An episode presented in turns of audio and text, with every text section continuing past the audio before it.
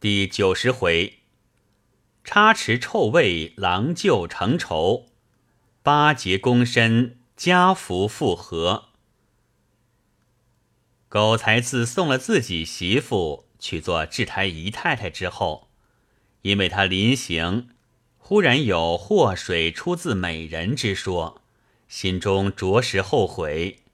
夫妻两个互相埋怨，从此便怀了鬼胎。恐怕媳妇认真作弄手脚，那时候真是赔了夫人又折兵了。一会儿又转念，媳妇不是这等人，断不至于如此。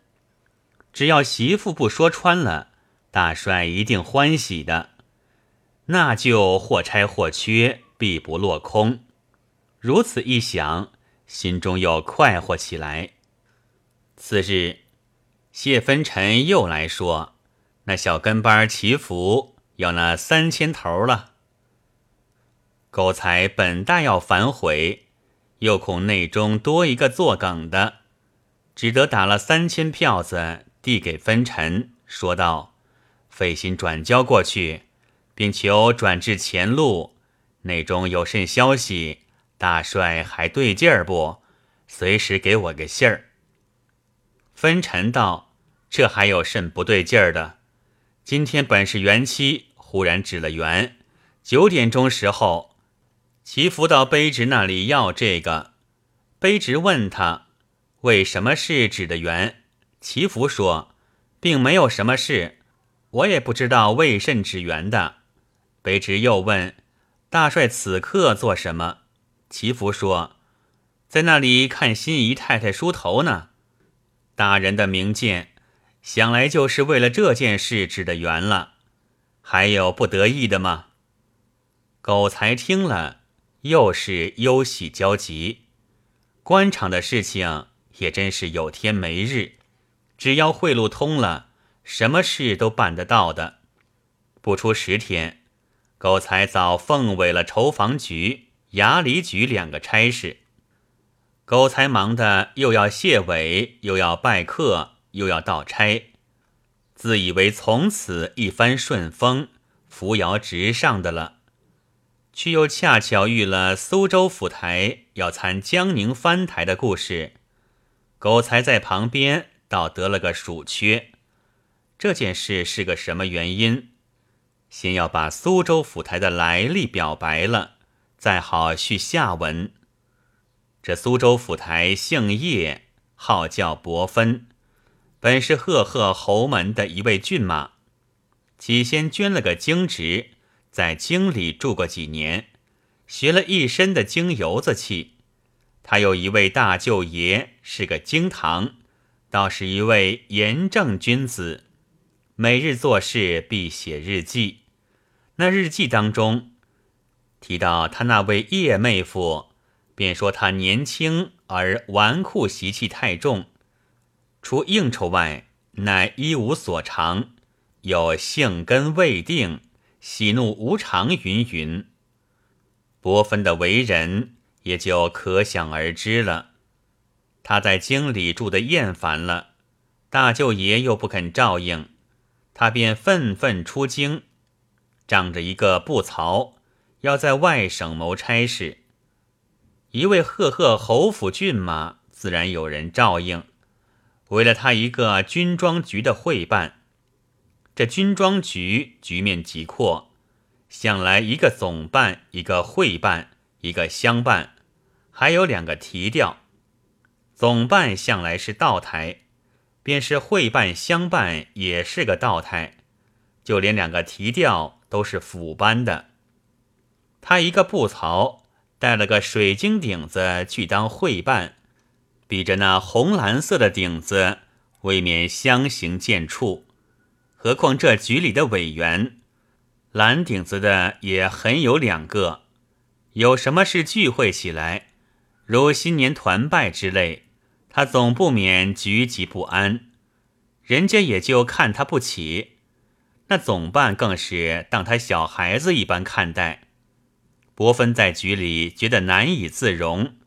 便收拾行李，请了个假，出门去了。你道他往哪里去来？原来他的大舅爷放了外国钦差到外国去了，所以他也跟踪而去。以为在京时你不肯照应我罢了，此刻万里重洋的寻了去，虽然参赞领事所不敢忘，一个随员总要安置我的。谁知千辛万苦寻到了外洋，访到中国钦差衙门，投了帖子进去，里面马上传出来请，伯芬便进去相见。钦差一见了他。行礼未完，便问道：“你来做什么？”伯芬道：“特地来给大哥请安。”钦差道：“哼，万里重洋的，特地为了请安而来，头一句就是撒谎。”伯芬道：“顺便就在这里伺候大哥，有什么差事，求赏一个。”钦差道：“亏你还是仕宦人家出身。”怎么连这一点节目都不懂的？这钦差的随员是在中国时逐名奏调的，等到了此地，还有前任移交下来的人员，应去应留，又需奏明在案。某人派某事，都要据实奏明的。你当是和中国督府一般，可以随时调剂私人的吗？伯芬愣了半天。说不出话来。此时他带来的行李早已纷纷发到。家人上来请钦差的事放在哪里？钦差道：“我这衙门里没地方放，由他搁过一边。回来等他找定了客店搬去。”伯芬听说更觉愣了。钦差道：“我这里一来地方小，住不下闲人。”二来我定的例，早晚各处都要点名，早上点过名才开大门，晚上也点过名才关门，不许有半个闲人在衙门里面。所以你这回来了，就是门房里也住你不下，你可赶紧到外头去找地方。你是见机的，就付了原船回去。要是不知祈祷。当作在中国候差委一般候着，我可不理的。这里交果又大，较之中国要顶到一百几十倍，你自己打算便了。我这里有公事，不能陪你，你去吧。伯芬无奈，只得退了出来，便拿片子去拜衙门里的各随员。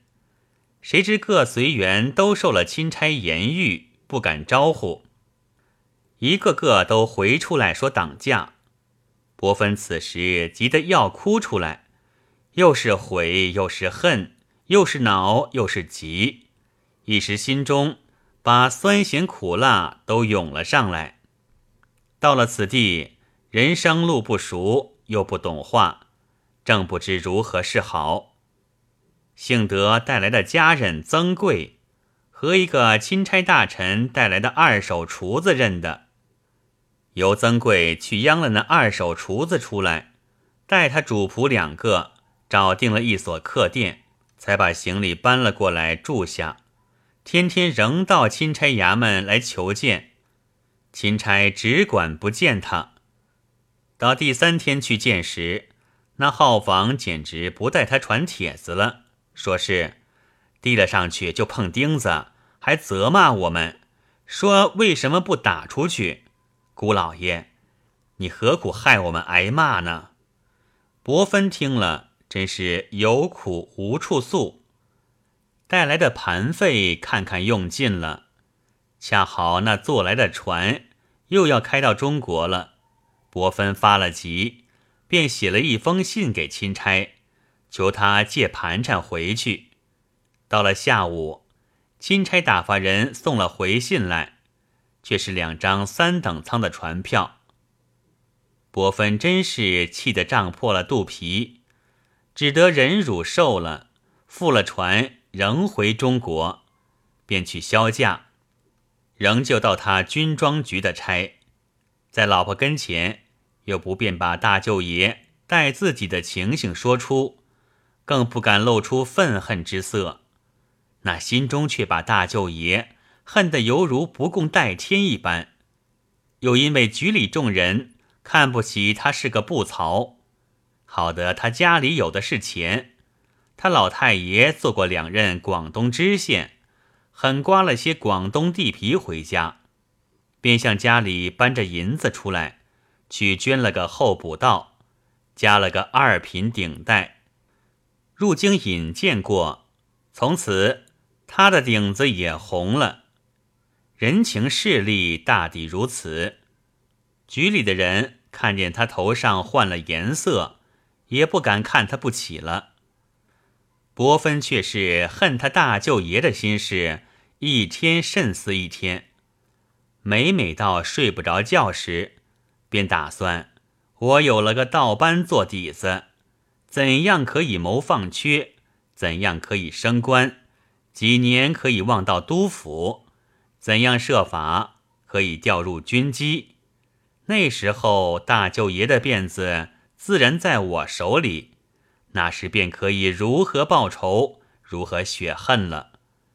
每每如此胡思乱想，想到彻夜不寐。他却又一面广交生气，凡是有个红点子的人，他无有不交结的。一天正在局里闲坐。忽然，家人送上一张帖子，说是赵大人来拜。原来这赵大人也是一个江南候补道，号叫孝存。这回进京引荐，得了内记名出来。从前在京时，叶伯芬本来是相识的，这回出京路过上海，便来拜访。伯芬见了骗子，连忙叫请。两人相见之下，照例寒暄几句，说些气阔的话。在赵孝存，无非是照例应酬；在叶伯芬看见赵孝存新得记名，便极力拉拢。等孝存去后，便连忙叫人到聚丰园订了座位，一面坐了马车去回拜孝存，当面约了明日聚丰园。及至回到局里，又连忙备了帖子，开了支单送去。小存打了支字回来。伯芬到了次日下午五点钟时，便到聚丰园去等候。他所请的虽不止赵孝存一人，然而其余的人都是与这书上无干的，所以我也没工夫去记他的贵姓台府了。客齐之后，伯芬把酒入席，坐席既定，伯芬便说出闷饮寡欢，不如叫两个局来谈谈。同席的人自然都应允，只有孝存道：“兄弟是个过路客，又是前天才到，驿中实在无人。不啊，就请伯翁给我带一个吧。”伯芬一想。自己只有两个人，一个是西惠坊陆恒房，一个是东棋盘街吴小红。恒房是一向有了交情的，四海蒙山已有白头之约，并且恒房有亲自到过博房公馆叩见过叶太太。叶太太虽是满肚醋意，十分不高兴。面子上却还不十分露出来，倒是叶老太太十分要好。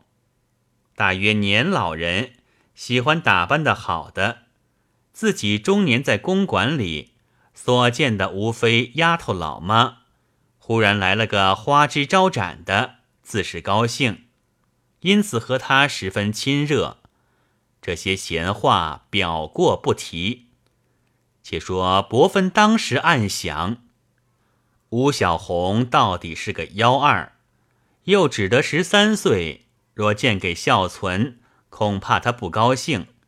好在他是个过客，不多几天就要走的，不如把横房荐给他吧。想定了主意，便提笔写了局票发出去。一会儿，个人的局陆续来了，陆恒房来到，伯芬只给孝存。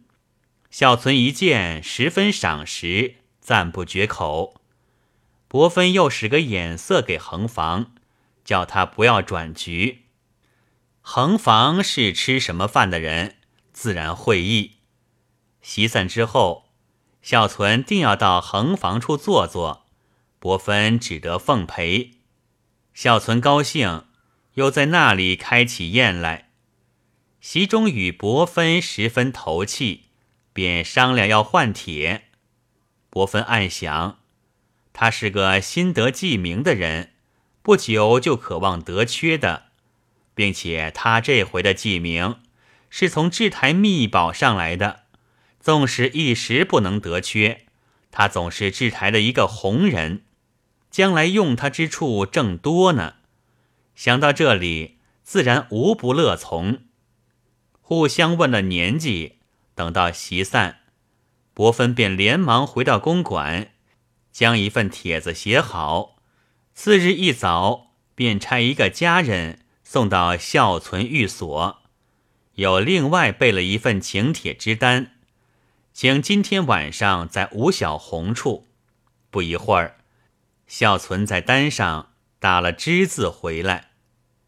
且慢，叶伯芬他虽不孝，也还是一个军装局会办，虽是纯乎用钱买来的，却叫名儿也还是个监司大员，何以玩到幺二上去？这幺二妓院人物都是些三四等货，局面尤其狭小，只有几个店家的小伙计们。去走动走动的，岂不是做书的人撒谎也撒的不像吗？不知非也。这吴小红本是姊妹两个，小红居长，那小的叫吴小芳。小红十一岁，小芳十岁的时候，便出来应局。有叫局的，他姊妹两个总是一对儿同来。却只算一个局钱，这名目叫做小双档。此时已经长到十六七岁了，却都出落的秋桐碱水，春带闲山。小红更是生得粉脸窝圆，朱唇樱小。那时候东棋盘街有一座两楼两底的精巧房子，房子里面门扇窗格。一律是西洋款式，房子外面却是短墙曲绕，芳草平铺，还种了一棵枇杷树，一棵七里香。小红的娘带着两个女儿，就租了那所房子，自开门户。这是当时出名的，叫做小花园。因为东西棋盘街都是幺二妓女俊聚之所。众人也误认了他做幺二，其实他与那一个妓院聚了四五十个妓女的幺二妓院有天渊之隔呢。不信，但问老于上海的人，总还有记得的，表过不提。且说孝存下午也把帖子送到伯芬那里，到了晚上。便在吴小红那里畅叙了一宵。孝存年长做了蒙兄，伯芬年少做了蒙弟，非常热闹。到了次日，小存又请在陆恒房处闹了一天。这两天闹下来，大哥老弟已叫得十分亲热的了。加以旁边的朋友以贺喜为名设席相请。于是又一连吃了十多天花酒，没有酒局。孝存总是带横房，伯芬总是叫小红，他两个啊也是你叫我大伯娘，我叫你小婶婶的，好不有趣。一连二十多天混下来，孝存便和横房落了交情，两个十分要好。孝存便打算要娶她。来和伯芬商量，伯芬和横房虽曾订约，却没有说定。此时听得孝存要娶，也就只好由他。况且官场中纷纷传说孝存有放缺消息，便索性把醋意捐却，帮着他办事。一面托人和老鸨说定了身价，一面和孝存租定公馆。到了吉期那天，非但自己穿了花衣前去道喜，并且因为孝存客居上海，没有内眷，便叫自己那位郡主太太奉了老太太到赵公馆里去招呼一切。当新姨太太到来，不免逐一向众客见礼。到得上房，便先向叶老太太和叶太太行礼。这一对婆媳，因她是勾栏出身，嘴里虽连说不敢当，还礼还礼，却并不曾还礼。忙了一天，成其好事，不多几时，小存便带了新姨太太进省。得过记名的人，真是了不得。不上一年多，孝存便奉旨放了上海道，伯芬应酬的更为忙碌。可巧这个时候，他的大舅爷钦差任满回华，路过上海。此时伯芬的主意早已改换了，从前把大舅爷恨入骨髓，后来屡阅经报，见大舅爷虽在外洋钦差任上。那里面却是接二连三的升官，此时已升到侍郎了。伯芬心上一想，要想报仇是万不能的了，不如还是借着他的世子升我的官儿。主意打定，等大舅爷到了上海之后，便天天到行辕里伺候。大舅爷本来妾眷同行的，伯芬是郎舅至亲。与别的官员不同，上房了、签押房了，他都可以任意穿插。又先把自己太太送到行辕里去，兄妹相见，自有一番有余之意。伯芬又设法先把一位舅嫂巴结上了，没事的时候，便衣到上房，他便拿出手段去伺候，比自己伺候老太太。还殷勤，茶了烟了，一天要送过十多次。舅太太是个妇道人家，懂得什么，便口口声声总说姑老爷是个独一无二的好人。他在外面巴结大舅爷呢，却又另外一副手段，见了大舅爷，不是请教些政治学问，便是请教些文章学问。大舅爷写字是写魏碑的，他写起字来也往魏碑一路模仿。大舅爷喜欢作诗，近体喜欢学老杜，古体喜欢学晋魏六朝。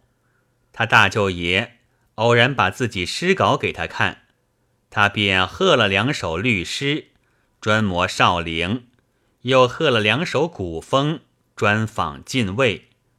大舅爷能画画，花卉、翎毛、山水，样样都来。他虽不懂画，却去买了两部画征录来，连夜去看。及至大舅爷和他谈及画理，他也略能回报一二，因此也骗动了大舅爷，说他与前大不相同了。他得了大舅爷这点颜色。便又另外生出一番议论来，做一个不巴结之巴结，不要求之要求。他说：“做小兄弟的这几年来，每每想到少年时候的行径，便深自愿意，赶忙要学好，已经觉得来不及了，只好求点实学，以赎前迁。军装局总办某道化学很精通的。”兄弟天天跟他学点儿，上海道、赵道，政治一道很有把握，兄弟也时时前去讨教的。细想起来，我们是受国恩的，若不及早出来报效国家，便是自暴自弃。